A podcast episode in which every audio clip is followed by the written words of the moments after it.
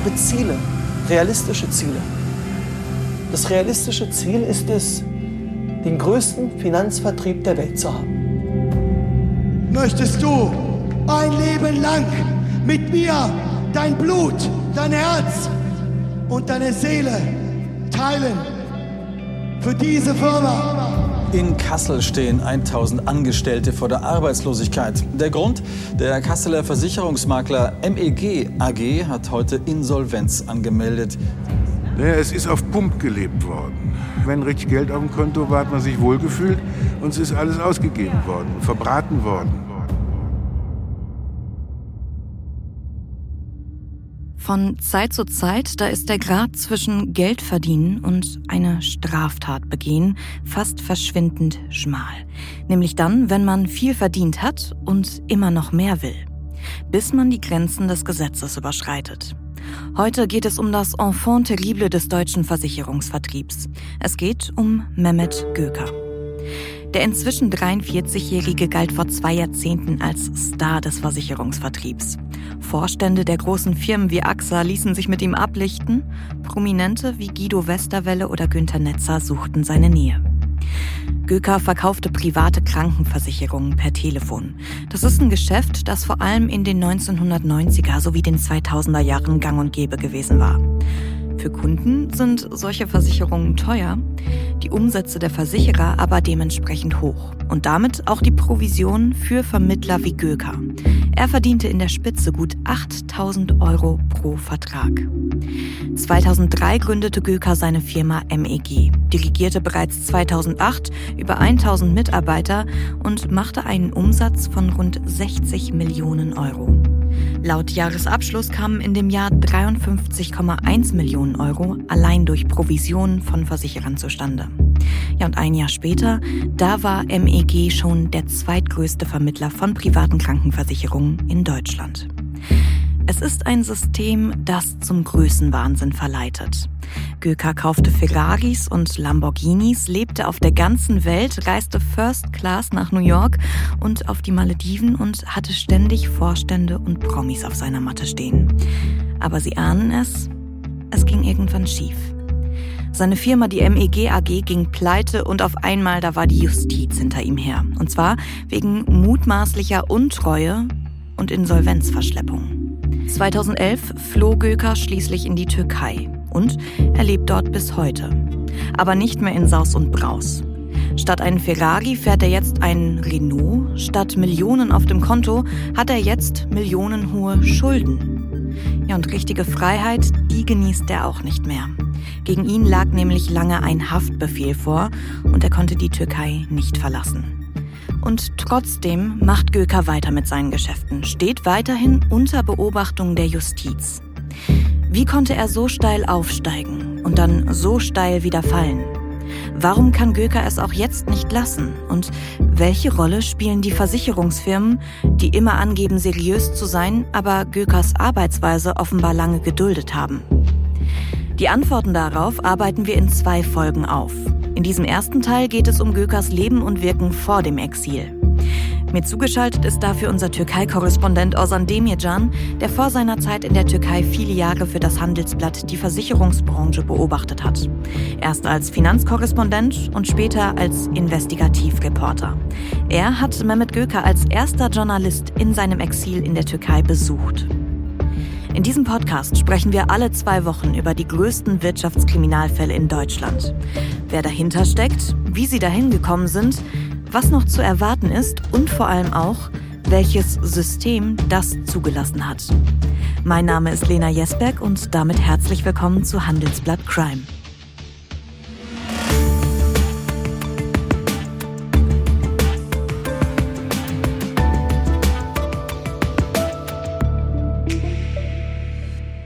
Ozan, und damit herzlich willkommen. Schön, dass du heute da bist. Hallo Lena, ja, vielen Dank und ich freue mich schon auf diese beiden Folgen. Legen wir los oder, um es mit den Worten von Mehmet Göker zu sagen, was soll mich jetzt noch aufhalten? ja. Genau. Ich finde, das ist ein Fall, der wieder fast so spannend für das echte Leben klingt, muss ich sagen. Deshalb freue ich mich auch ganz besonders, dass das der erste Fall von vielen ist, den ich als Host dieses Podcasts begleiten darf. Mich würde als allererstes mal interessieren, Osan, wie du damals auf den Fall aufmerksam geworden bist. Also wann hattest du beruflich das erste Mal mit Göker zu tun? Also ich habe im Jahr 2012 angefangen, für das Handelsblatt die Versicherungsbranche zu betreuen. Und es gibt ja unzählige kleine Versicherer, große Versicherer. Es gibt verschiedene Sparten, die Hausratversicherung, die Lebensversicherung, große Naturkatastrophen, die irgendwie abgesichert werden müssen. Aber eins haben alle Versicherer gemeinsam und das ist der Vertrieb, der Verkauf von Versicherungen, der sehr, sehr wichtig ist. Mhm. Und ähm, im Zuge dessen bin ich schon sehr früh auf diesen Namen Mehmet Göker aufmerksam geworden. Ich muss sagen, äh, dass du den Vertrieb erwähnst, den Vertrieb von Versicherungen, wundert mich nicht, denn wir haben ja schon einige Skandale aus der Branche im Handelsblatt aufgedeckt, zum Beispiel ja auch die Incentive-Reisen für Vertriebler der Ergo-Versicherungen.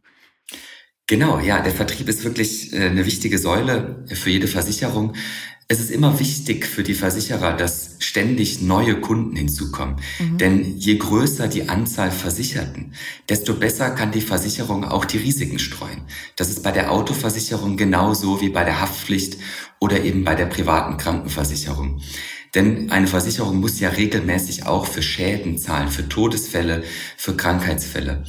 Und um auch bei diesen hohen Schadenszahlungen immer noch weiter Gewinne machen zu können, braucht eine Versicherung auch immer neue Kunden, mhm. die in diese sogenannte Versichertengemeinschaft einzahlen. Und deswegen ist es eben auch wichtig, die Vertriebler, die Verkäufer dieser Versicherung immer auf Trab zu halten. Ja, und das geht am besten, indem man ihnen eine gute Provision zahlt. Ja, glaube ich gerne.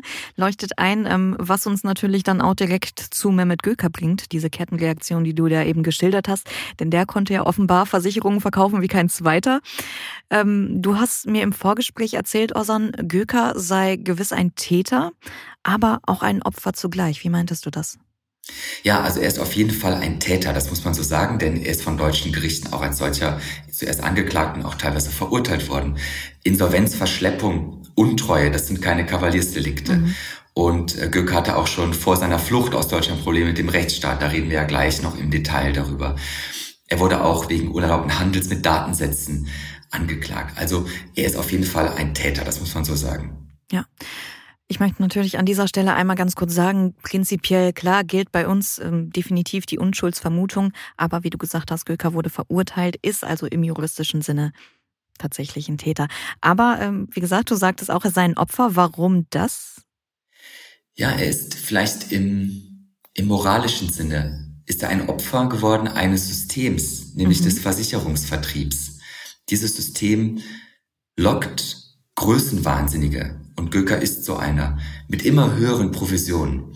Göker ist das Opfer einer Branche geworden, die wirklich jahrelang Leute belohnt hat, die einfach nur geldgeil sind, die einfach verkauft haben um des Geldverdienens willen. Nicht um ihren Kunden eine gute, eine adäquate und vielleicht auch eine günstige Versicherung zu verkaufen, sondern solche Leute verkaufen Versicherungen, um Geld zu verdienen.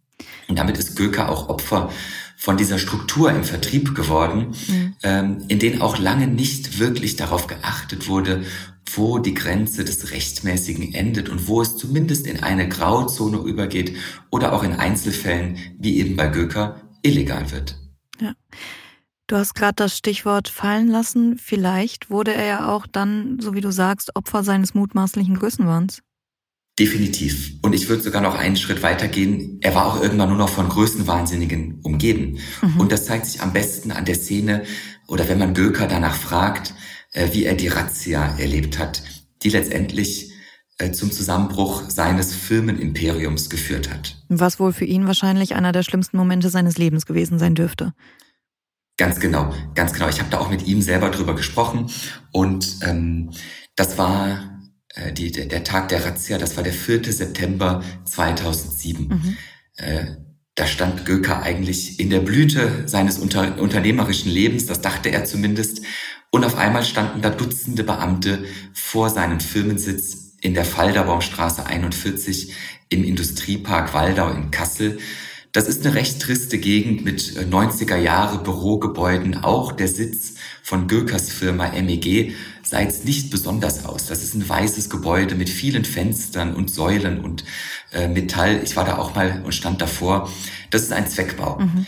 Aber an dem Dienstagvormittag da leuchtete alles hellblau von den Polizeisirenen. Und die Polizei äh, war gewillt, ähm, Beweismaterial zu sammeln für eine mögliche Anklage gegen Göker.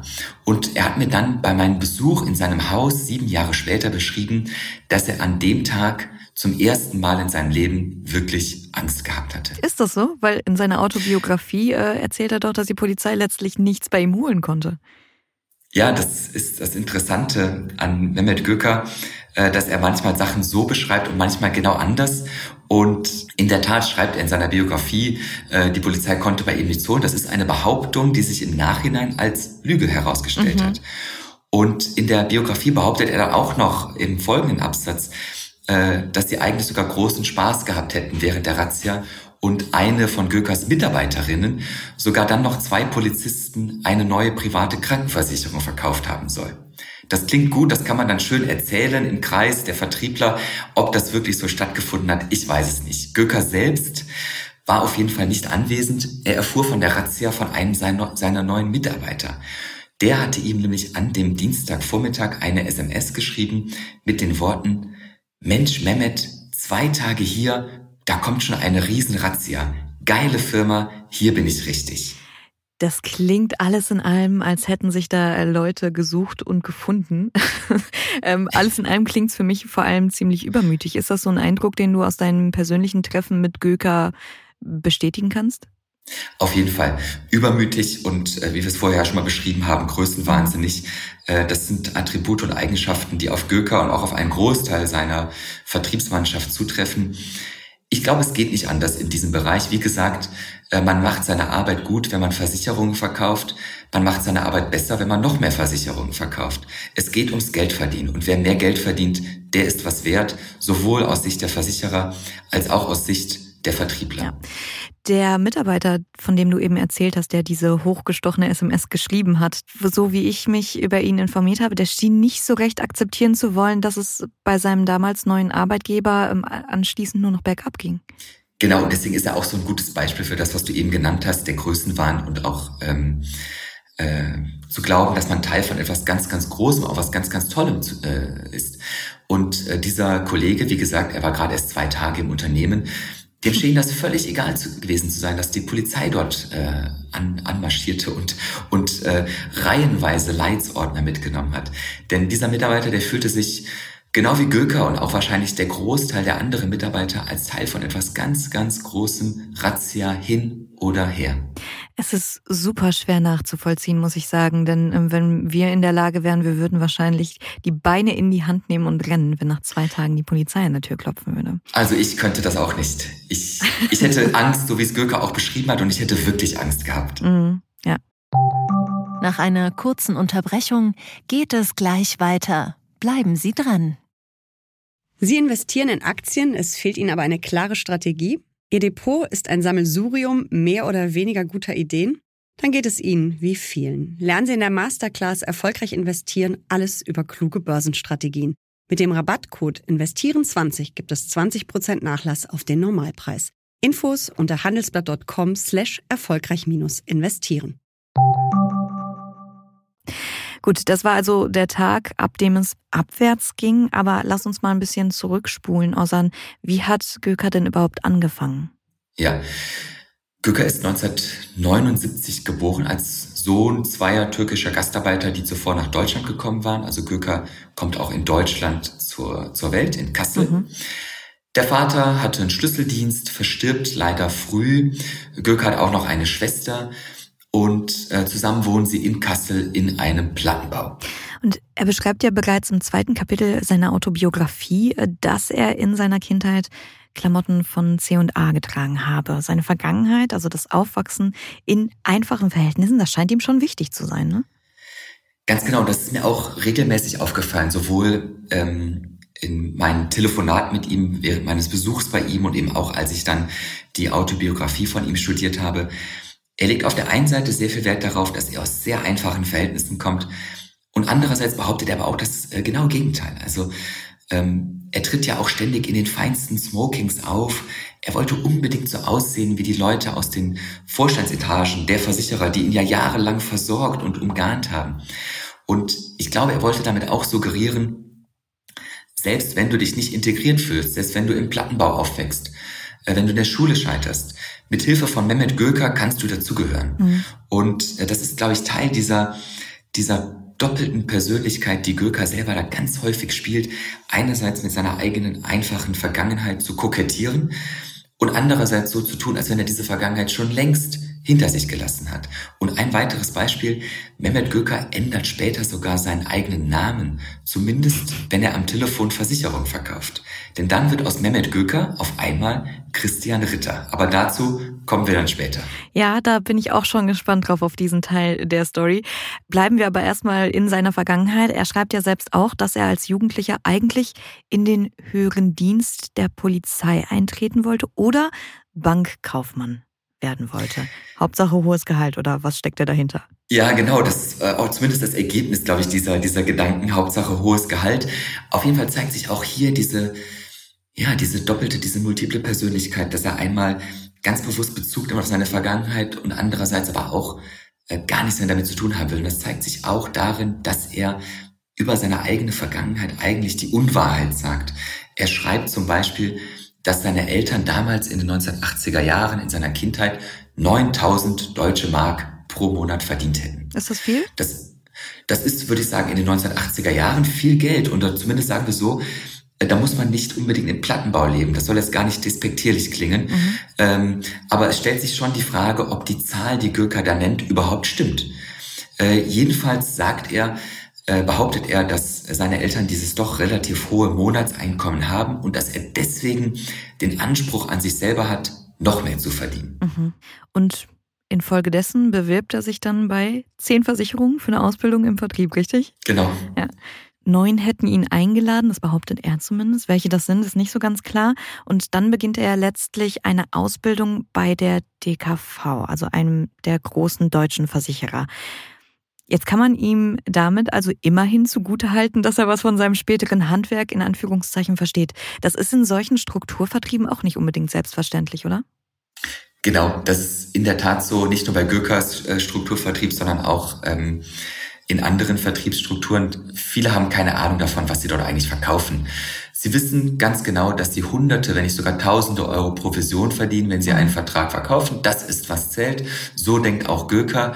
Er sagt zwar auch, dass er das Handwerk gelernt hat, er betont aber auch in seiner Biografie, dass er sein Auszubildendengehalt von damals 550 Euro pro Monat durch den Verkauf von Versicherungen versechsfacht hat. Mhm. Übrigens, übrigens hat er die ersten Versicherungen aus seinem eigenen Kinderzimmer im Plattenbau verkauft und er beschreibt dann auch ganz äh, fast schon minutiös, dass dann manchmal seine Mutter während eines Verkaufstelefonats ins Zimmer kam und er behauptete dann gegenüber der Person am Telefon, äh, das sei seine Sekretärin, die dort ein, ein Wasser oder einen Kaffee vorbeibringt. Na, da hätte es bei mir einen mit der Fernsehzeitung über den Kopf gegeben.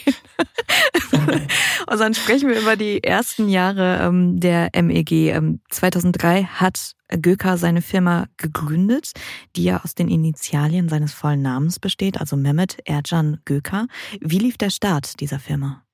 Genau, also dazwischen hat er erstmal, äh, glaube ich, Blut geleckt, hat gemerkt, dass er bei der DKV ähm, doch gewisses Talent bewiesen hat und sich dann wohl dachte, das kann ich auch alleine machen, auf mhm. eigene Rechnung. Ich muss da niemandem was Geld abgeben, das mache ich selber.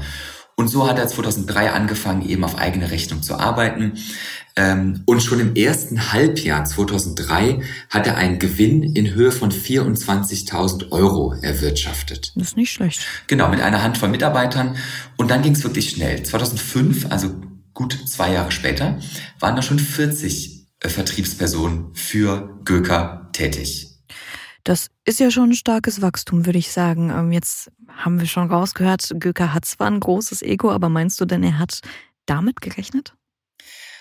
Also gerechnet hat er damit wahrscheinlich nicht, aber ich würde ihm schon unterstellen, dass er sich das von der ersten Minute an selber zugetraut hat. Mhm. Mit einem so großen Ego ähm, glaube ich das schon. Und der Erfolg spricht auch für ihn, das muss man ganz ehrlich sagen. Denn ähm, ein Jahr nach der Firmengründung machte er nach eigenen Angaben zumindest, so schreibt das in der Biografie, 1,3 Millionen Euro Umsatz. Das war 2004. Wenn man aber in die Unterlagen des Unternehmens schaut, dann sieht man, dass dort nur ein Umsatz von 109.000 Euro ausgewiesen ist. Aha. Das ist also weniger als ein Zehntel dessen, was Göker behauptet hat. Da zeigt sich schon so ein bisschen der Größenwahn ähm, und auch der Hang dazu vielleicht zu übertreiben. Aber Göker war sich seiner Sache sicher und kaufte sich in dem Jahr seinen ersten Porsche. Ein Jahr später war das Auto dann kaputt und der Porsche-Verkäufer erklärt dann Jahre später in einer Dokumentation, dass Göker die Anzahlung für dieses Fahrzeug offenbar nie geleistet habe. Aber da hat er schon längst den nächsten Porsche gekauft. Den berühmten Porno-Porsche, richtig? Das war der berühmte Porno-Porsche, ja. ein Porsche 911er 4S. Ich glaube, das ist der stärkste Motor in Schwarz und er nannte den auch in einem äh, Dokumentarfilm, der über ihn gedreht worden ist, nannte er diesen Wagen Porno-Porsche. Mhm. Ja, eingänglicher Spitzname auf jeden Fall.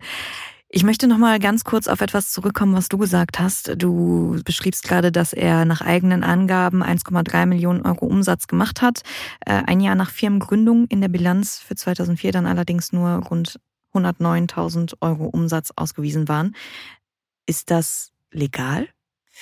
Ja, es klingt komisch, aber es ist legal. Also zunächst muss man sagen, dass Göker wahrscheinlich bei den 1,3 Millionen heillos übertrieben hat. Dann kommt auch noch ein Umstand dazu, bei dem wir wahrscheinlich später auch nochmal im Detail sprechen können, nämlich wenn ein äh, Versicherungsmakler, ein Versicherungsverkäufer eine Versicherung verkauft hat, dann steht ihm eine Provision zu, sagen wir mal 1000 Euro. Mhm. Ähm, die Provision wird aber nicht sofort mit Vertragsabschluss ausgezahlt, sondern erst in der Regel nach einem Jahr komplett ausgezahlt, wenn nämlich klar ist, dass der Versicherte seine Versicherung auch nicht direkt nach einem Monat wieder storniert. Wenn also doch absehbar ist, dass die Person länger in der Versicherung bleiben wird, auch länger Beiträge zahlen wird, dann erst verdient der Vertriebler auch seine volle Provision. Und deswegen kann es sein, dass Göker einen deutlich höheren Betrag an Provision verdient hat, aber in der Bilanz für 2004 erst 109.000 Euro eingegangen waren. Okay. Das ist doch schon mal eine wertvolle Erklärung an dieser Stelle. Vielen Dank. Lass uns noch mal jetzt vielleicht über Strukturvertriebe an sich sprechen. Ich glaube, da gibt es auch einigen Erklärungsbedarf. Kannst du zuallererst vielleicht einmal erklären, womit Göker genau sein Geld verdient hat? Ja, Gökers Firma, das haben wir eben schon mal kurz erwähnt, war ein klassischer Strukturvertrieb. Ich glaube, den Begriff haben einige schon mal gehört. Heute wird das ja Neudeutsch Network Marketing genannt. Mhm. Das ist ein streng hierarchisch angelegtes Netzwerk, in dem viele Verkäufer, die ganz unten am Ende der Nahrungskette stehen, von wenigen Direktoren darüber zum Verkaufen angeheizt werden. Die werden angeheizt, da heißt es, ihr müsst mindestens drei Verträge pro Tag verkaufen. Ihr ruft die Leute einfach an und verkauft denen was. Und die Provisionen, die dann verdient werden, die werden aufgeteilt. Mhm. Die Verkäufer, die unten die Haupt, die harte Hauptarbeit machen, die bekommen relativ wenig. Die Direktoren, die vielleicht äh, die Kontakte herstellen und vielleicht auch den Kontakt zu den Versicherern halten, die bekommen relativ viel. Ja, und bei Gürker war dann ganz oben Gürker selbst, äh, der das alles beaufsichtigt hat und natürlich auch ganz, ganz doll damit mitverdient hat. Mhm. Und wie finden solche Strukturvertriebler ihre Kunden? Ja, früher war das oft so, wer im Vertrieb anfängt, der klappert erstmal Freunde und Familie ab und dann verkauft oh ja. man denen. Ne? Das kenn, kennst du vielleicht auch. Also ähm, bei uns in der Familie gab es auch mal so einen Fall. Ähm, dann verkauft man dem Onkel eine Autoversicherung, äh, die Schwester braucht vielleicht eine neue Hausrat, weil die gerade ausgezogen ist. Oder einer wird verbeamtet und braucht dann ja eine private Krankenversicherung. Das, das geht dann gut ein paar Monate dann verdient man seine erste Provision und dann stößt man aber auch schnell an seine Grenzen, weil man kann ja nicht jedem Onkel äh, jeden Monat eine neue Autoversicherung verkaufen. Mhm. Und die Freunde werden unter Umständen auch immer weniger. genau, genau. Man muss ja aber auch sagen, das ist schon eine ganz schöne Sisyphus-Arbeit, ne? Ganz genau. Und ähm, Leute auf gut Glück anrufen. Also die sogenannte Kaltakquise ist offiziell sogar verboten. Also man kann es als Vertriebler nicht einfach wahllos eine Festnetz- oder Handynummer anrufen und fragen, ja, Frau Jesberg, möchten Sie nicht doch eine private Krankenversicherung abschließen? Das geht nicht. Haben natürlich trotzdem viele Versicherungsvertreter lange gemacht, auch mhm. Göker. Ich habe das von vielen Versicherungsmaklern und auch von den Versicherern selber gehört in meiner Zeit als Versicherungskorrespondent. Da hieß es dann oft, äh, natürlich unter vorgehaltener Hand, Ruf bloß nicht die Anwälte oder die Professoren an, weil die kennen das Gesetz und die verklagen dich dann, wenn du die auf Glück anrufst. Mach das lieber nicht, ruf lieber die ganz normalen Leute an. Aber wenn Göker jetzt so schnell so erfolgreich wurde, wie wir geschildert haben, wie du geschildert hast, dann, was war es dann? Hatte er viel Talent oder doch eher viel Glück?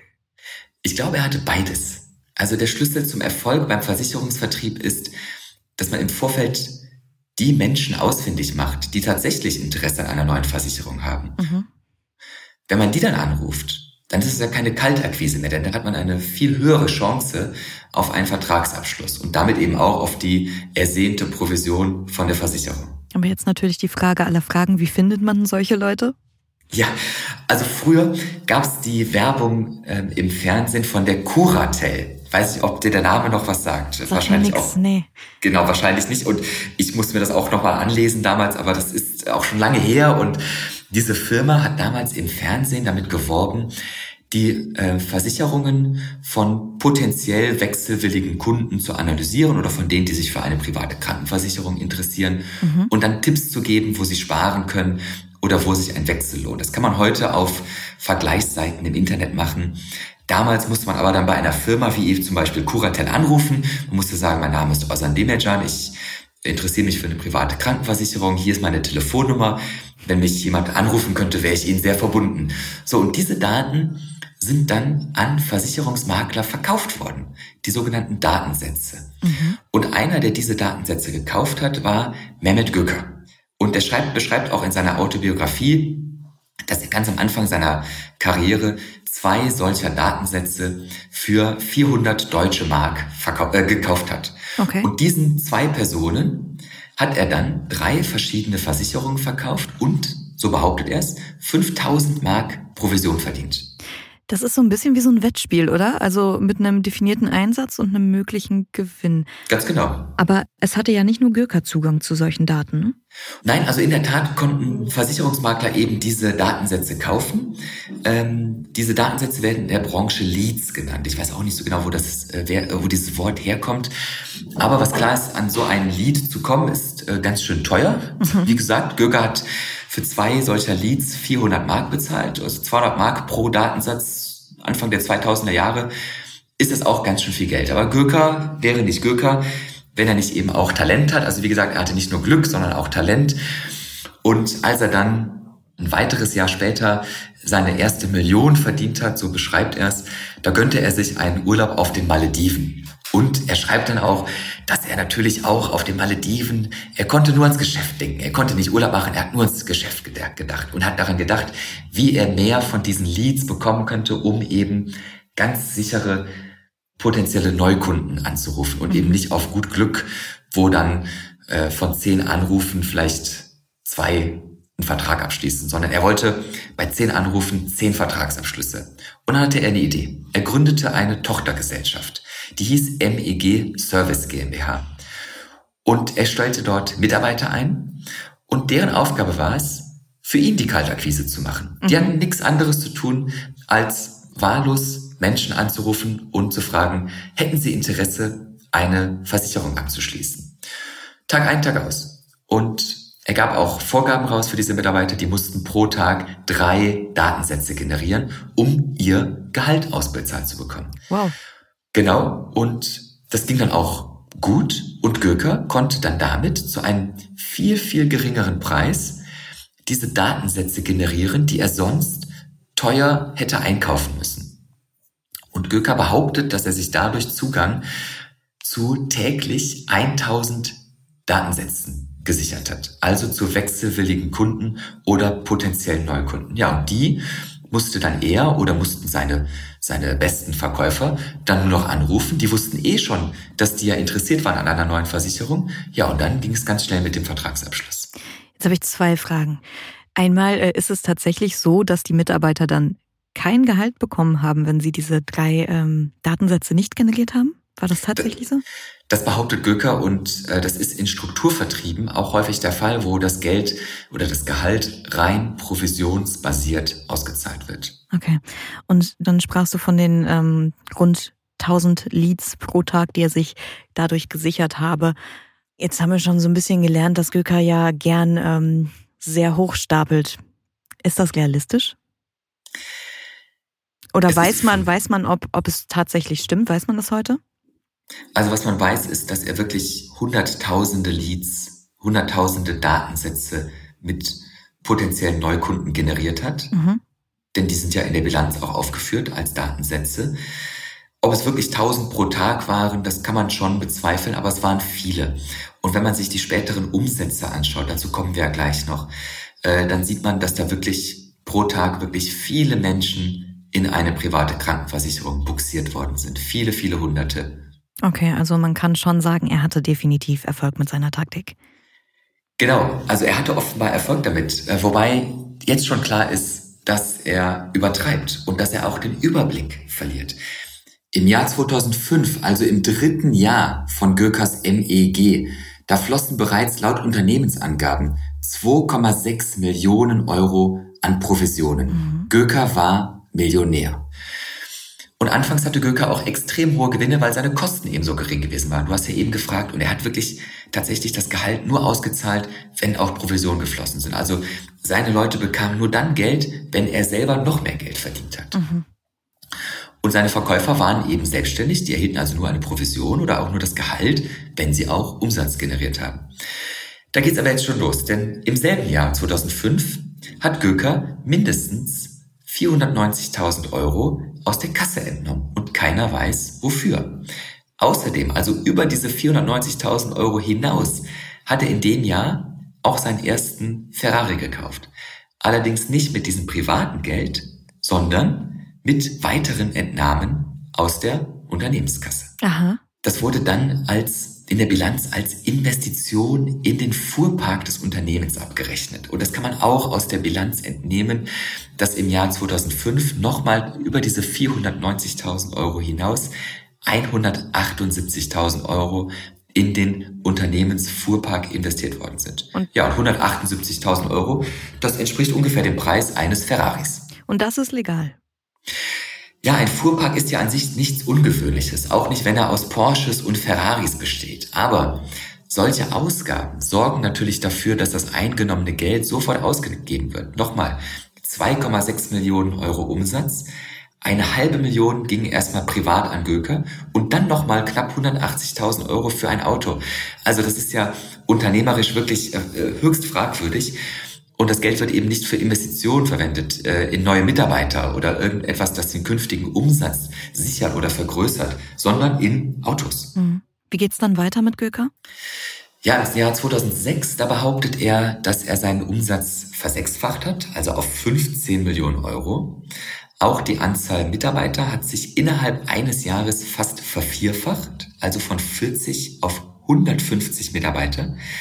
Aber das sagt er auch wieder nur in seiner Autobiografie und wenn man in die Unterlagen des Unternehmens schaut, und das habe ich vor diesem Podcast nochmal getan, dann sieht man, dass er auch dort wieder übertrieben hat. Mhm. Denn in den Unterlagen sind 13,95 Millionen Euro Umsatz ausgewiesen. Der Großteil wieder Provisionen von Versicherern und das ist über eine Million Euro weniger, als er selber behauptet hat. Das macht auch nochmal wieder sehr deutlich, wie viel Geld die Versicherer ihm tatsächlich in die Taschen gespielt haben. Ne? Und dass das mitunter ja auch ja, das oberste Ziel von Göker ist, das macht dieser O-Ton aus einem Dokumentarfilm des Regisseurs Klaus Stern auch nochmal deutlich. Lass uns loslegen! Hey, wollen wir Geld machen oder wollen wir Geld machen?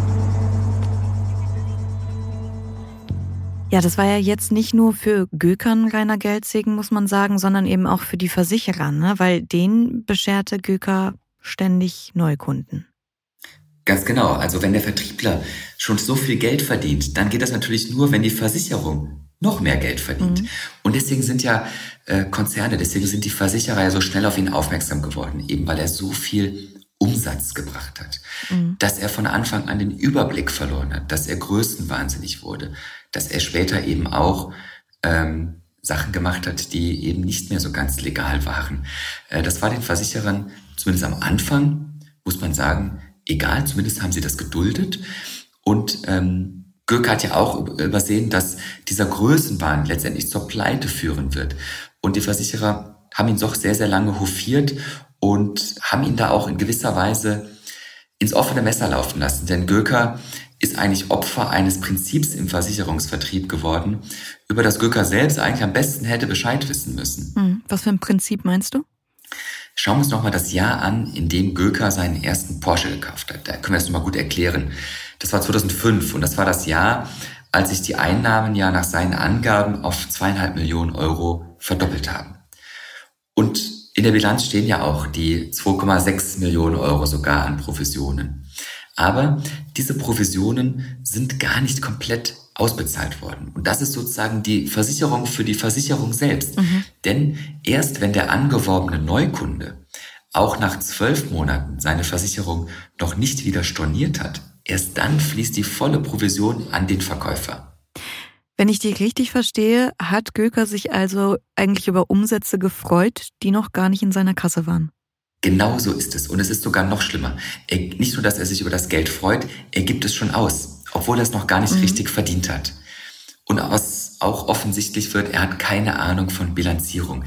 Denn diese Provisionszusagen, die hat er in der Bilanz bereits aktiviert, obwohl sie noch gar nicht auf sein Konto überwiesen worden sind. Das klingt kompliziert, aber man kann es so zusammenfassen. Vermutlich, wenn Göker eine Versicherung verkauft hat, dann erhielt er von der Versicherung einen Brief mit einer Gratulation, dass er für die Vermittlung dieser Versicherung x Euro verdienen würde.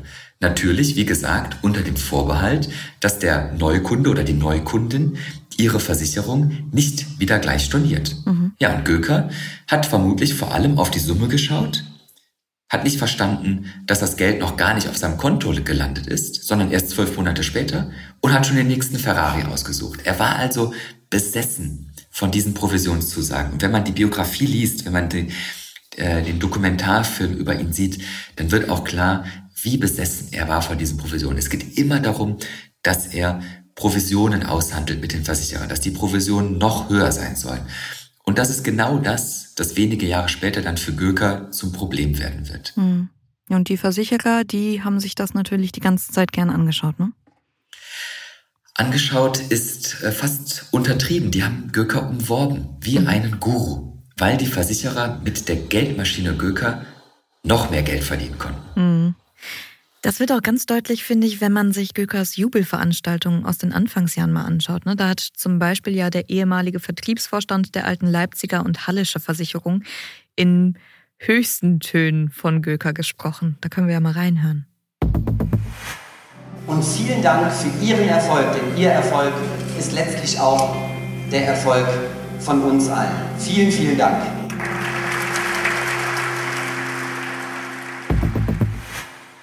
Der damalige Vorstand sagt es ja selbst, wir haben es ja gerade gehört, Gökers Erfolg ist auch sein Erfolg. Mhm. Die Versicherer haben Göker machen lassen und Geld verdient. Augen zu und durch. Weißt du eigentlich, wie viel man für die Vermittlung verdient, etwa bei einer privaten Krankenversicherung? Das ist unterschiedlich und wird individuell zwischen den Maklern und den Versicherern ausgehandelt. Mhm. Äh, viele reden da nicht offen drüber, Göker mit seinem Naturell und seinem Ego redet sehr, sehr offen darüber. Und das Zauberwort in diesem Zusammenhang sind Monatsbeiträge, abgekürzt MB. Das ist wirklich der Goldstandard für Versicherungsvertreter und Makler. Denn die Versicherung zahlt die Provision in Höhe des Monatsbeitrags der Versicherung, die der Vertreter an den neuen Kunden verkauft hat. Das heißt, wenn der Vertreter eine teure Versicherung verkauft, dann bekommt er auch eine höhere Provision. Du ahnst es, ganz genau. Und das sorgt natürlich dafür, dass Vertreter nicht unbedingt die beste Versicherung verkaufen, die vielleicht etwas günstiger ist, sondern dass es eher darum geht, hier und da noch ein Zusatzpackage dazu zu verkaufen. Gerade bei privaten Krankenversicherungen, das sind ja die Versicherungen, die Göker verkauft hat, die bestehen ja oft aus vielen verschiedenen Bausteinen. Ambulante Behandlung, stationäre Behandlung, Zahnersatz, Chefarztbehandlung, Einzelzimmer und so weiter. Da gibt es so viele Stellschrauben, um den Vertrag letztendlich auch teurer zu machen. Selbst dann, wenn die Kundin oder der Kunde das gar nicht braucht. Und ich rate jetzt mal, viele Kunden, gerade von Göker, waren dann wahrscheinlich ziemlich überversichert, oder? In der Tat. Das, davon kannst du ausgehen, dass viele überversichert worden sind. Es gibt auch, auch unabhängig von Göker viele Recherchen zu diesem Thema. Fakt ist aber, dass die Konzerne Göker damit gelockt haben, weiterzumachen, indem sie auch seine Provision erhöht haben. So, und jetzt äh, reden wir mal darüber, wie viel Göker wirklich verdient hat. 2006, das beschreibt er so, da hat er mit einigen Versicherern ausgehandelt, dass er bis zu 14 Monatsbeiträge Provision für die Vermittlung einer einzigen PKV-Police erhält. Mhm. Überleg mal, Lena, wenn du, wenn du jetzt über Göker eine private Krankenversicherung abschließt, mit sagen wir mal 500 Euro Monatsbeitrag, dann fließen deine ersten 14 Monatsbeiträge als Provision an Göker. Das sind 7000 Euro für zwei, drei Telefonate, die, die Göker mit dir führt. Ja, und jetzt können sich alle vorstellen, wie lukrativ dieses Geschäft ist. Ich habe es gerade versucht, mir vorzustellen, Osan, aber mal ernsthaft, wer schlägt denn bei den Preisen zu? Und dann auch noch übers Telefon. Also das wäre so das Letzte, wo ich irgendwie sagen würde, yo, mach den Vertrag fertig. Ja, das stimmt. Ähm, schauen wir uns mal die Versicherung an, um die es geht bei Göker. Der hat ja vor allem, wie gesagt, private Krankenversicherungen verkauft. Das sind Versicherungen mit in der Regel wirklich hohen Monatsbeiträgen, mehrere hundert Euro pro Monat. Dementsprechend sind auch die Provisionen viel höher. Und du sagst richtig, ja, wer macht denn sowas? Es gibt allerdings doch einige Leute, die auf einmal eine private Krankenversicherung brauchen. Zum Beispiel Menschen, die verbeamtet werden. Das sind junge Lehrerinnen oder Richter. Es gibt auch verbeamtete Feuerwehrleute oder eben Beamte, die in Berlin im Ministerium arbeiten. Mhm. Ja, und wenn du verbeamtet wirst, dann brauchst du eine private Krankenversicherung. Und viele sind natürlich noch jung, wenn sie verbeamtet werden, haben vielleicht nicht viel Ahnung von Versicherungen, sind noch mit dem letzten Examen beschäftigt oder mit dem neuen Job und haben keine Zeit und keine Lust, sich zu informieren. Und dann ruft auf einmal Mehmet Göker an und sagt, wir machen das jetzt. Ja, das ist für Göker natürlich ein gefundenes Fressen gewesen. Aber worauf warten wir? Das Geschäft liegt hier. Lass uns doch loslegen. Verdeutlicht auch nochmal wieder die ähm, Notwendigkeit von vernünftiger Finanzbildung ne, hier in Deutschland und generell. Ganz genau. Jetzt muss ich sagen, Osan, das ist ja alles schon ein paar Tage her, ein paar Jahre. Glaubst du, das würde heute noch so funktionieren? Also meinst du nicht, die Leute sind heute viel, viel aufgeklärter und ähm, ja, vielleicht auch ein Stück weit skeptischer, was sowas angeht? Also es gibt zwei große Änderungen. Oder zunächst muss man sagen, diese Fälle wie Göker, es gibt auch, auch andere Fälle und auch nicht nur beim Versicherungsvertrieb, auch bei Bausparverträgen zum Beispiel. Nachdem diese Skandale alle recherchiert worden sind, veröffentlicht worden sind, dass auch teilweise wirklich da die, äh, die Konzerne an den Pranger gestellt worden sind, da hat sich schon was verändert. Ich glaube auch, dass es jetzt ein Bewusstsein dafür gibt, ähm, dass man bewusster darauf achtet, was der Vertriebler da einem anbietet, was brauche ich wirklich, was brauche ich nicht. Ja, und da gibt es jetzt, wie gesagt, zwei Änderungen. Einmal gibt es inzwischen auch die Honorarberatung. Das heißt, äh, äh, die Provision des Verkäufers hängt nicht davon ab, wie teuer meine mhm. Versicherung mhm. ist, sondern die Provision wird vorab ausgehandelt, egal für welchen äh, Vertrag ich mich entscheide und fließt auch dann, wenn ich mich letztendlich auch gegen eine Versicherung entscheide, weil ja dann auch der Berater oder die Beraterin eben Zeit für mich investiert hat. Die zweite Änderung ist, früher war es so, dass wirklich die Vertriebler auf die Kunden zugegangen sind. Heute mit dem Internet, mit Vergleichsseiten, äh, gehst du ins Internet und ähm, gibst deine Daten ein, dein Alter, dein Beruf, deine vielleicht Vorerkrankungen und äh, die Vergleichsseite spuckt dir dann aus, welche Versicherung für dich am geeignetsten ist und wie viel du bezahlen musst. Und dann ist es nun mal heute immer häufiger so, dass du die Versicherung anrufst und sagst, ich möchte dieses Produkt ja. haben oder eben nicht. Absolut. Jetzt ließ sich, ähm, und das klang bei dir gerade auch schon an, beobachten, dass auch die Versicherer dann irgendwann immer gieriger wurden. Äh, was glaubst du, woran das lag? Ja, sie haben halt tausende Neukunden durch Göker hinzugewonnen. Regelmäßig kamen neue Kunden über Göker hinzu. Ähm, die ganzen, alle großen Versicherer haben mit Göker zusammengearbeitet und es ging dann so weit, dass sie im Jahr ähm, 2006, glaube ich, wirklich überzeugt waren, Göker ist der Goldesel der Versicherungsbranche. Und dann haben sie zu Göker gesagt, bitte, lieber Mehmet Göker, verkaufe vor allem Policen von unserer Versicherung und nicht die von der Konkurrenz. Ja, und jetzt können wir alle raten, wie sie Göker davon überzeugt haben. Ich lehne mich jetzt mal ganz weit aus dem Fenster und sage mit noch mehr Geld. Du hast es erfasst. Spätestens ab Ende 2006 haben dann nämlich einzelne Versicherer angefangen, Göker vorab die Provision zu überweisen. In der Hoffnung, dass Göker dann im nächsten Geschäftsjahr vor allem Versicherungen dieses Konzerns verkauft und nicht von der mhm. Konkurrenz. Aber wir erinnern uns, Provisionen werden ja eigentlich erst zwölf Monate nach Vertragsschluss überwiesen, wenn es nämlich keine Stornierung der Versicherung gegeben hat. Mhm. Und jetzt Ab Ende 2006 überweisen die Versicherer das Geld noch bevor Göker überhaupt den Telefonhörer in die Hand nimmt. Ich glaube, hier können wir mal ein gutes Zwischenfazit ziehen. Göker hat quasi im Geld geschwommen, er hat es aber auch direkt wieder ausgegeben, ne? wie wir ja schon am Beispiel seines berühmten Porno-Porsche gesehen haben. Wann ist er denn dann ins Minus gerutscht?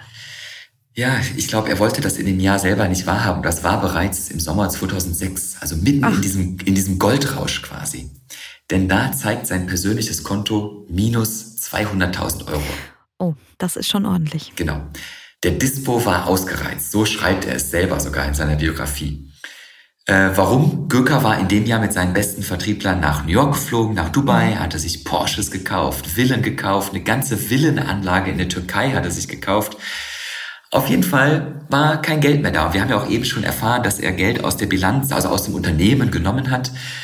Jetzt behauptet Göker in seiner Autobiografie, dass eine Versicherung ihm daraufhin eine Premium-Partnerschaft angeboten habe. Aha. Das heißt, die Provisionen sind noch höher, wenn er Versicherungen dieser Firma verkauft.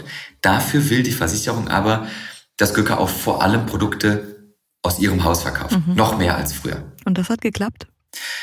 Naja, also Göcker machte einen Deal mit der Versicherung. Er hat auch den Namen der Versicherung genannt. Ob das stimmt, äh, das wissen wir am Ende des Tages nicht. Jedenfalls hat er am Tag danach seine Vertriebsmannschaft zusammengetrommelt und hat ihnen davon erzählt, dass es jetzt diese Premium-Partnerschaften gibt. Ja, und äh, dann musste er diesen Mitarbeitern einen höheren Anteil an der Provision abdrücken, damit sie noch eifriger Versicherung verkaufen, so mhm. wie er es eben in dieser Premium-Partnerschaft vereinbart hat, so wie es der Konzern gefordert hatte. Ja, und dann wurden diese 14 Monatsbeiträge Provision ganz neu aufgeteilt. Früher hat Göker den Großteil dieser Provision für sich eingesackt. Jetzt auf einmal sollten neun Monatsbeiträge bei den Verkäufern bleiben, also diejenigen, die wirklich telefoniert haben. Ein Monatsbeitrag blieb beim engen Führungszirkel um Göker herum und vier Monatsbeiträge dann bei Göker selbst. Das ist viel weniger, als er vorher verdient hat. Er selbst beschreibt es ja trotzdem als Erfolg, wie man in seiner Autobiografie nachlesen kann. Ne? Wir hören auch da mal rein. Ich war wieder bereit, die Welt zu erobern. Wen interessierte es schon, dass der Dispo bis zum Anschlag ausgereizt war? Ich machte, was ich am besten konnte. Investieren und dann das Geld wieder reinholen. Ja, und im April 2007 stand dann ja zum ersten Mal die Staatsanwaltschaft vor Gökers Tür. Wie sind die denn letztlich auf ihn aufmerksam geworden? Also was war da der Auslöser? Ja, Göker hatte damals hunderte Verkäufer als Selbstständige unter sich. Wie gesagt, äh, das waren selbstständige Verkäufer, die auch nur dann Geld bekommen haben, wenn sie Umsatz generiert haben, wenn sie Versicherungen verkauft haben. Mhm. Ja, und die Staatsanwaltschaft in Kassel ging nur dem Verdacht nach, dass die scheinselbstständig seien. Das heißt, äh, die waren selbstständig, aber da sie eigentlich nur für Göker gearbeitet haben, waren sie irgendwie auch nicht selbstständig und da muss man ihnen eigentlich einen Arbeitsvertrag geben. Das sieht das deutsche Recht so vor. Und Göker hätte dann auch Lohnsteuer und auch Sozialabgaben für sie bezahlen müssen. Aber hat irgendwer gepetzt oder kam die Staatsanwaltschaft einfach nur auf ihn, weil er so in der Öffentlichkeit stand? Also ich vermute, dass die Staatsanwaltschaft äh, selber darauf aufmerksam geworden ist. Es kann aber natürlich auch sein, dass ein Mitarbeiter oder vielleicht auch eine ehemalige Mitarbeiterin äh, gepetzt hat. Jedenfalls machen wir es kurz. Also er wurde verurteilt letztendlich und musste 720.000 Euro Strafe zahlen. Mhm. Und das, während er immer noch munter Geld aus der Kasse nahm, um nach New York zu reisen, um sich Porsches zu kaufen, um nach Dubai zu fliegen und so weiter. Das war aber wahrscheinlich nicht die einzige Konsequenz. Ich nehme an, er musste auch dann hinterher vernünftige Arbeitsverträge für seine Mitarbeiter aufsetzen, oder? Ganz genau, das war das Urteil. Also die Leute waren scheinselbstständig. Das heißt, Göker musste äh, die Leute wirklich fest anstellen. Das hieß, seine Kosten stiegen sprunghaft an. Mhm. Also nicht nur, dass er so viel Geld entnommen hat und es verprasst hat, es hat er auch noch höhere Kosten für seine Mitarbeiter. Er musste fixe Gehälter zahlen, anstatt lediglich im Erfolgsfall einen Teil der Provision zu überlassen. Und da sieht man schon diese Schlinge um seinen Hals, die so langsam sichtbar wird und sich auch langsam aber sicher um ihn schließt. Ja, so wie ich Göker einschätze mittlerweile, hat er es aber irgendwie geschafft, seinen Kopf aus dieser Schlinge rauszuziehen. Ja, Göker wäre nicht Göker, wenn er dann nicht wieder eine Idee gehabt hätte. Er versprach zwar ein Gehalt, aber das mussten sich die Leute erstmal verdienen. Das heißt, nur wer eine gewisse Anzahl Versicherungen pro Monat verkauft, hatte Anspruch auf das volle Gehalt. Wer darüber hinaus dann besonders eifrig ist und viele Versicherungen verkauft, der bekam noch einen Zuschlag. Ja, und das war natürlich nicht annähernd so lukrativ wie ein festes Gehalt oder die neun Monatsbeiträge, die Göker zuvor versprochen hatte. Ja gut, aber man kannte es ja auch schon von ihm. Ne? Da haben wir ja gerade schon drüber gesprochen, über diese Genau. Provisionsgeschichte. Was ist Genau. mit den Versicherern? Die haben noch von dem Urteil gegen Göker etwas mitbekommen. Was war so deren Reaktion? Du, davon kannst du ausgehen. Das war natürlich auch in den Nachrichten damals. Aber weißt du was? Also die haben noch mindestens zwei weitere Jahre Göker munter vorab Provisionen überwiesen. Aha. Das kann man alles im Jahresabschluss des Unternehmens nachsehen, auch nachlesen. Ich habe mir das auch nochmal ganz genau angeschaut und auch zusammengefasst. Denn auch nach diesem Urteil steigen die Umsätze von Gökers Firma, von der MEG AG, sprunghaft an. Auf bis zu 50 Millionen Euro in einem Jahr. Aber das sind die Umsätze. Die Jahresüberschüsse, also der Gewinn, der steigt nicht annähernd so schnell. Im Gegenteil. Manchmal sind es ein paar Millionen im Plus. Manchmal verliert die Firma sogar Geld, trotz der riesen Millionen Umsätze. Und das sind auch weitere Indizien dafür, dass Gürker diese Firma einfach nicht unter Kontrolle hatte. Die Umsätze steigen, aber die Jahresüberschüsse schwanken, hast du gerade gesagt. Hatte Göker da seine Finger im Spiel? Ja, das kann man auch ähm, nachlesen und ich hatte auch mit einigen Aufsichtsräten äh, gesprochen, die damals in Gökers MEG AG tätig waren. Er hatte nämlich einen Aufsichtsrat. Und die haben schon 2007 und auch noch 2008 und 2009 mehrfach bemängelt, dass Göker ohne Zustimmung der nötigen Abteilungen im Unternehmen Geld aus der Kasse entnommen habe. Und der Aufsichtsrat hat das dann auch alles schriftlich festgehalten. Das waren äh, zum Beispiel 1,3 Millionen Euro für die Begleichung privater Steuerschulden. Das waren 400.000 Euro für eine Restzahlung für die Villen in der Türkei und zum Beispiel noch 100.000 Euro, jetzt kommt's, für Kreditkartenkosten aus einer Reise nach Las Vegas. Dann wurden auch noch Erlöse bemängelt, ähm, weil Göker Fahrzeuge verkauft hat für 60.000 Euro. Das Geld floss aber nicht in die Firma, ähm, sondern zu Göker. Und das haben natürlich die Aufsichtsräte auch bemängelt. Und das markiert wahrscheinlich so den Anfang vom Ende. Ja, man glaubt es kaum. Also es gibt keinen richtigen Knall, der auf einmal zur Insolvenz führt. Das sind äh, viele Schritte. Und wir haben das jetzt ja, glaube ich, gut, gut aufgedröselt und zusammengefasst. Göker hatte diesen Laden nicht unter Kontrolle, hat Geld entnommen, hat es verprasst, hat nicht sinnvoll, hat nicht gut investiert. Ja, und im Jahr 2009, genauer gesagt am 12. August, hat dann der Aufsichtsrat festgestellt, dass die MEG AG unter der Führung ihres Vorstandschefs Göker viel zu großen Wert auf personelles Wachstum und den bloßen Umsatz gelegt hat. Göker hat es versäumt, so steht es im Protokoll des Aufsichtsrats, die Qualität des Geschäfts ausreichend zu beachten und zu fördern. Ja, und dann gibt's auch noch einen ganz, ganz schlimmen Vorwurf, denn der Aufsichtsrat wirft Göker Urkundenfälschung vor. Urkundenfälschung bedeutet in dem Fall, dass Göker oder seine Vertriebler vermutlich Verträge abgeschlossen haben mit Personen, die gar nicht existieren. Also vermutlich gibt es da Verträge mit Unterschriften von Leuten, die es gar nicht gibt, um dann die Provision einzustreichen. Aber merkt man das nicht, wenn keine Zahlungen von diesen nicht existierenden Personen eingehen? Ja, und ich vermute, dass die Versicherer auch langsam gemerkt haben, dass äh, bei Göker und seiner MEG AG nicht mehr alles mit rechten Dingen zuging. Und ja, im Herbst 2009 gingen sie dann wirklich endgültig auf Distanz zu Göker. Sie ließen ihren besten Verkäufer fallen wie eine heiße Kartoffel. Mhm.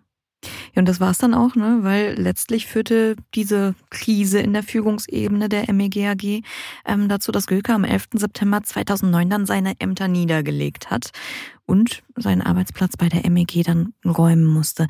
Die Geschäfte, die hat ab diesem Zeitpunkt das Vorstandsmitglied Michael Kopeinik übernommen. Und Göker war einfach so raus, oder? Kopeinik musste die Scherben zusammenkehren. Ja, genau. Also Kopeinik hat dann äh, versucht, um die MEG aus dieser bedrohlichen finanziellen Schieflage zu bringen, hat er versucht, mit den Versicherern zu sprechen. Er wollte das zerstörte Vertrauen wieder aufbauen. Er hat mit verschiedenen Gesellschaften, auch Tochtergesellschaften der Versicherer verhandelt. Ja, und dann, und das ist auch äh, öffentlich, hat die AXA sich bereit erklärt, Übernahmeverhandlungen zu führen, hat denn im September hat eine Tochterfirma der AXA Anteile an der MEG gekauft und sämtliche Aktien von Göker wurden an diese Tochterfirma verkauft. Das war die Aragon AG. Mhm. Und die Aragon AG hat diese komplette Firma, die vorher Millionen verdient hat, für einen Euro gekauft. So sehr am Ende war diese Firma. Mhm. Aber man muss auch sagen, dass die Aragon AG 6,5 Millionen Euro in das Unternehmen investiert hat und trotzdem mussten deren Vorstände nach nicht mal fünf Wochen erkennen, dass die Zahlungsunfähigkeit der MEG nicht zu verhindern war. Heißt, die MEG war jetzt endgültig pleite, oder? MEG war endgültig pleite. Das war ein komplettes Missmanagement von der Spitze von Göker selbst. Äh, Göker selbst war auch pleite und äh, damit war jetzt klar, Göker ist nicht mehr der Goldesel der Versicherer. Das war keine Traumhochzeit mehr zwischen Versicherern und ihrem besten Verkäufer. Das wurde jetzt ein Rosenkrieg, denn die Versicherer haben ja viele, viele Millionen Euro an Vorabprovisionen an Göker überwiesen und die wollten das Geld zurück. Ja, und das mussten sie wieder einfordern. Äh, und dafür mussten sie auch eingestehen, wie viel sie Göker vorab überwiesen hatten. Denn, wie gesagt, Gökers Firma war pleite. Es gab einen Insolvenzverwalter der die Forderungen gegenüber Gürker dann auch managte. Ja, und die Versicherer mussten ihm dann sagen, was sie denn fordern. Und es waren mehr als 17 Millionen Euro. Wahnsinn. Der Insolvenzverwalter forderte selber nochmal 4 Millionen Euro, um die Firma abzuwickeln. Allein die AXA-Versicherung hatte den Berichten zufolge Forderungen gegenüber Göker in Höhe von 11 Millionen Euro. Also Geld, das die AXA vorab an Göker überwiesen hatte und das sie nun zurückforderte, als hätte Göker es ihnen geklaut. Musste sich Göker denn nochmal vor Gericht verantworten? Ja. Die Staatsanwaltschaft hat dann kurz danach, also im November 2009, nochmal gegen Göker ermittelt wegen des Verdachts der Untreue und der Insolvenzverschleppung. Also Göker wurde vorgeworfen, dass er schon viel früher hätte in die Insolvenz gehen müssen, das aber mhm. nicht getan hat. Dann im Februar 2010 ging es weiter, Ermittlungen wegen Verrats von Geschäftsgeheimnissen. Im November die nächste Razzia. Da wurden 17 Büros und Wohnungen durchsucht. Es bestand der Verdacht, dass Gürker immer noch über Strohmänner weiter private Krankenversicherungen verkauft. Und das geht natürlich nicht einfach so, sondern Göker soll dafür, so die Anklage damals, soll die Datensätze aus der pleite gegangenen Firma geklaut haben, die er ihm gar nicht mehr gehörte, die er schon längst verkauft hatte. Also er hatte gar keinen Zugriff mehr auf die Datensätze und hat sie offenbar, so der Vorwurf der Staatsanwälte, geklaut. Ja, es ging dann weiter und im Dezember war dann klar, dass Göker äh, 125.000 Euro an die Allianz Krankenversicherung zurückzahlen müsste. Das waren auch Vorschüsse, die aber nicht in neue Verträge umgemünzt worden waren. Im Mai 2011 ging es wieder vor Gericht. Die Staatsanwaltschaft warf Göker Untreue vor. Er soll da von einem äh, aus seinem Führungszirkel Provisionszahlungen entgegengenommen haben, hätte das Geld aber eigentlich an den Insolvenzverwalter weiterleiten müssen. Hat er aber nicht getan. Ja, und im September 2011 wurde er dann auch dafür verurteilt wegen Untreue. Allerdings war Göker nicht im Gerichtssaal, er wurde in Abwesenheit verurteilt. Weil er in die Türkei geflüchtet ist. Genau, also in Abwesenheit, weil Göker sich abgesetzt hatte in die Türkei. Göker hat die türkische Staatsbürgerschaft und das Land liefert in der Regel keine Staatsbürger aus. Hm. Also Göker verschwindet quasi ins Exil, aber die Staatsanwaltschaft in Kassel, die hat deshalb nicht von ihm abgelassen, oder? Nee, es ging noch weiter. Im Februar 2012, da erhob die Staatsanwaltschaft in Kassel Anklage wegen gewerbsmäßigen Betrugs. Göker wurde vorgeworfen, dass er einem Mitarbeiter und dessen Ehefrau äh, ganz willkürlich ganz hohe oder ganz niedrige Gehälter gezahlt hat, damit diese Mitarbeiter nicht gepfändet werden können. Also er hat wieder Geld aus der insolventen Firma genommen, das dann den Gläubigern nicht zur Verfügung stand. Und da stellte ein Richter sogar einen internationalen Haftbefehl gegen Göker aus, um ihm auf die Schliche zu kommen. Aber Göker war, wie gesagt, da schon längst über alle Berge. Ja, über alle Berge ist das eine, trotzdem hört er nicht auf. Das haben wir schon angekündigt. Warum macht so jemand wie Göker denn weiter? Weil die Staatsanwaltschaft, die sucht ihn und irgendwie scheint es so, als würde es ihn nicht richtig kümmern. Also die Versicherer, die wollen ihm an die Gurgel und trotzdem tanzt er ihnen auf der Nase herum. Ich könnte das nicht. Wieso macht er das? Ja, ich könnte es auch nicht. Ich würde so einen Druck niemals aushalten. Ähm, aber du hast gerade schon das Stichwort genannt. Also er macht auch immer noch weiter und da reden wir dann in der zweiten Folge noch drüber. Ähm, und ich habe ihn ja auch dort besucht und das alles auch erfahren. Und nachdem ich ihn besucht hatte, da war mir klar, Leute wie Göker, die sind, glaube ich, nicht so wie du und ich. Die haben auch nach diesem ganz tiefen Fall diesen Willen, den wir alle schon längst verloren hätten, nämlich wieder dorthin zu gelangen, wo sie früher schon einmal waren, ganz oben, da, wo sie sich selber auch sehen, der Platz, den sie glauben, verdient zu haben. Und deswegen beschließt Göker auch, im Exil weiterzumachen mit dem Verkauf von Versicherungen. Na gut, Osan, dann gedulde ich mich bis zu unserer zweiten Folge. Bis hierhin erstmal ganz vielen Dank für deine Einblicke. Vielen Dank, Lena. Ja, und noch viel persönlichere Eindrücke, die gibt es dann, wie versprochen, im zweiten Teil zu diesem Fall. Da erzählt Osan dann von seinem Besuch bei Göker, wie er ihn erlebt hat, was er jetzt treibt noch ganz viel mehr. Und dann ist auch noch jemand zu Gast, den Sie schon sehr gut kennen, liebe Hörerinnen und Hörer, nämlich der Chef unseres Investigativteams, Sönke Iwassen. Mit ihm blicken wir dann nochmal auf das große Ganze, auf die Finanzbranche an sich, die ja in der Vergangenheit doch schon ein paar Mal öfter zum Schauplatz spannender Wirtschaftskriminalfälle geworden ist ist. Und damit geht diese Folge zu Ende. Ich bedanke mich recht herzlich bei Ihnen, liebe Hörerinnen und Hörer, fürs Einschalten und fürs Dranbleiben. Und ein Dank geht natürlich auch an Florian Högerle und Christian Heinemann für die Produktion dieser Sendung.